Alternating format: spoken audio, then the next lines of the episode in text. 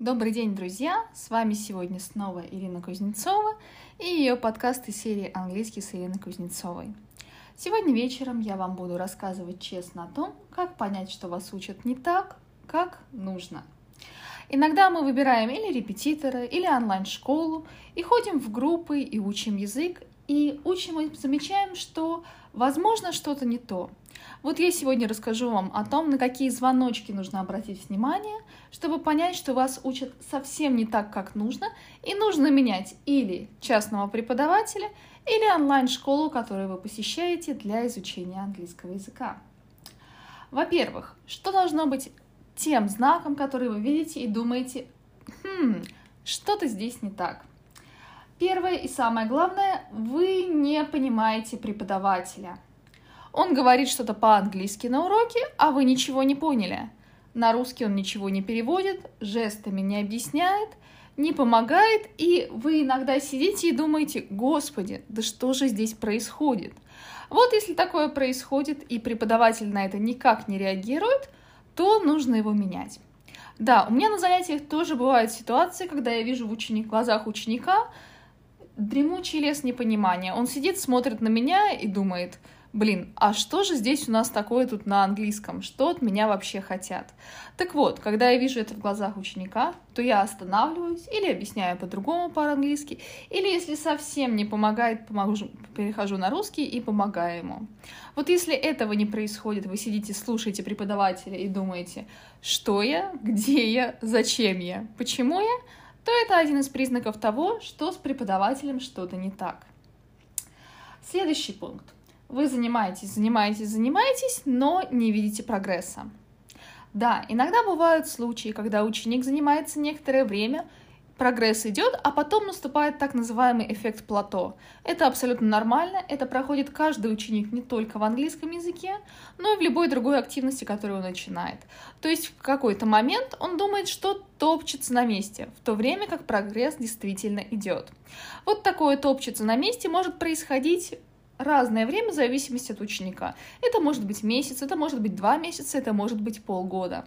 Вам нужно, если вы это заметили, подойти к преподавателю и обсудить с ним ваши страхи. Как правило, когда я слышу такое от учеников, я напоминаю им, как проходили наши занятия в тот момент, когда ему показалось, что он застопорился и прогресс не пошел. Как он писал сочинения, можно ему это дело показать, как он отвечал устно. Мы можем открыть предыдущий урок и вспомнить, что мы там делали, чтобы он увидел и посмотрел на свой прогресс.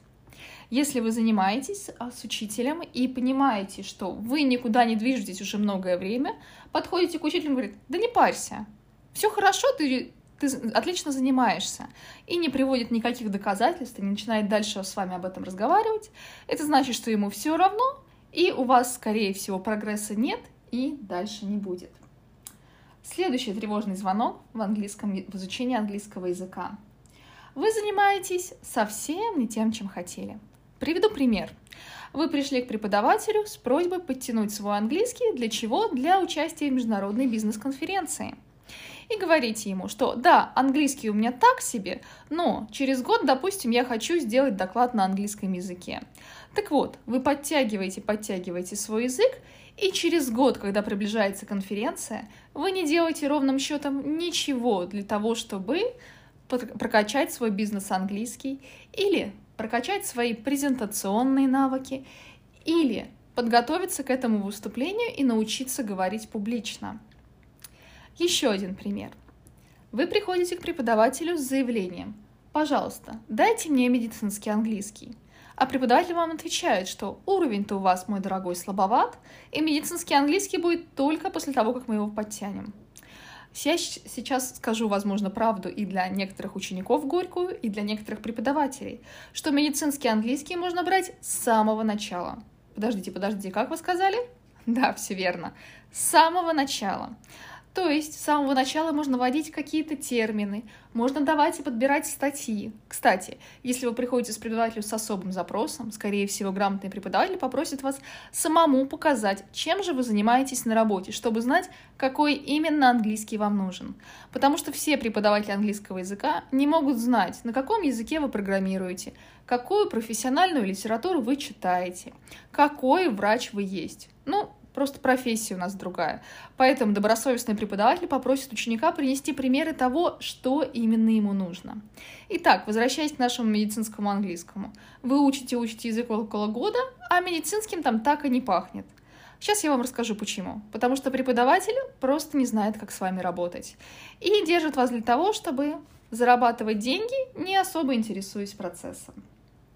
Еще один пример того, что преподаватель у вас совсем не тот – в том, что вы вообще ничего не смотрите в оригинале и не слушаете оригинальную речь.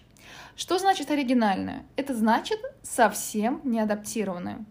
Подождите, подождите, еще раз. Совсем не адаптированную.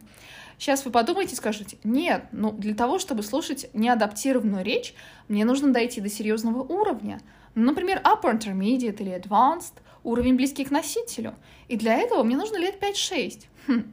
Ребят, если вы поедете в другую страну, ну, когда наша коронавирусная пелена спадет, и начнете там говорить на языке, вы же не скажете иностранцу, подожди, у меня при интермедиат, адаптируй, пожалуйста, свою речь к тому, что я, к моему уху и к моему пониманию этой речи.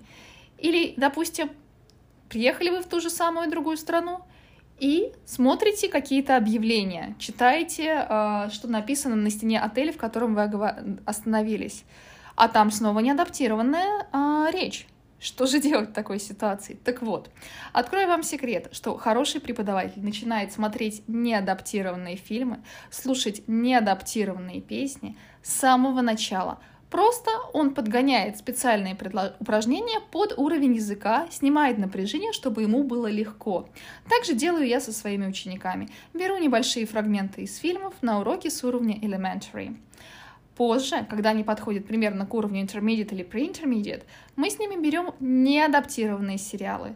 Ну, например, недавно с учениками мы начали смотреть Fleabag, сериал, который переводится на русский «Дрянь», и отсмотрели два сезона Miracle Workers — а, не помню, как он переводится на русский. Что-то вроде «Работники небесной канцелярии» или что-то в этом роде. Ну, не суть. Все ученики, которыми мы это смотрели, были уровни intermediate. Я разработала специальные упражнения, которые им помогли, и теперь они могут смотреть фильмы и не испытывать при этом психологического дискомфорта. Едем дальше. Урок ведется на русском языке большую часть времени. Это еще один знак того, что преподаватель, который работает с вами, очень далек от профессионала. Вы мне можете возразить, ну подождите, у меня-то английский еще слабый. Да, слабый. Но на уроке русский язык можно практически не использовать, и вы все равно поймете хорошего преподавателя. У вас просто нет опыта общения с правильными людьми. Русский язык отличный преподаватель использует в самых крайних ситуациях. Ну, например, до этого я уже говорила, что ученик может его просто не понимать. Это может быть какое-то слово или концепт, которого нет в русском языке, или непонятно, как его объяснить по-английски. Или это могут быть какие-то правила, которые ученик не понимает, и поэтому мы им их объясняем на русском языке. Но использование на русском на уроке ни в коем случае не должно превышать 10% от урока. Если его больше, значит преподаватель так себе. Дальше. Говоря о русском языке, вы слышите у преподавателя явно русский акцент. Там, где должен быть английский межзубной звук «th» или «th», вы слышите наши русские родники «з» или «с». Буква «г» — нижегородская «г».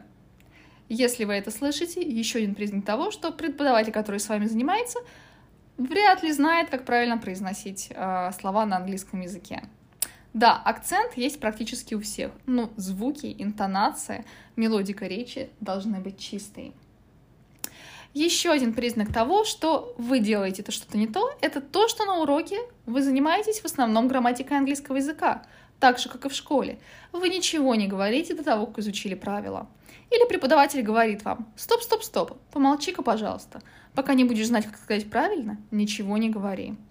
Вот это то, как сейчас не учат язык в современном мире вообще нигде. Ну, только в бывших странах Советского Союза, наверное.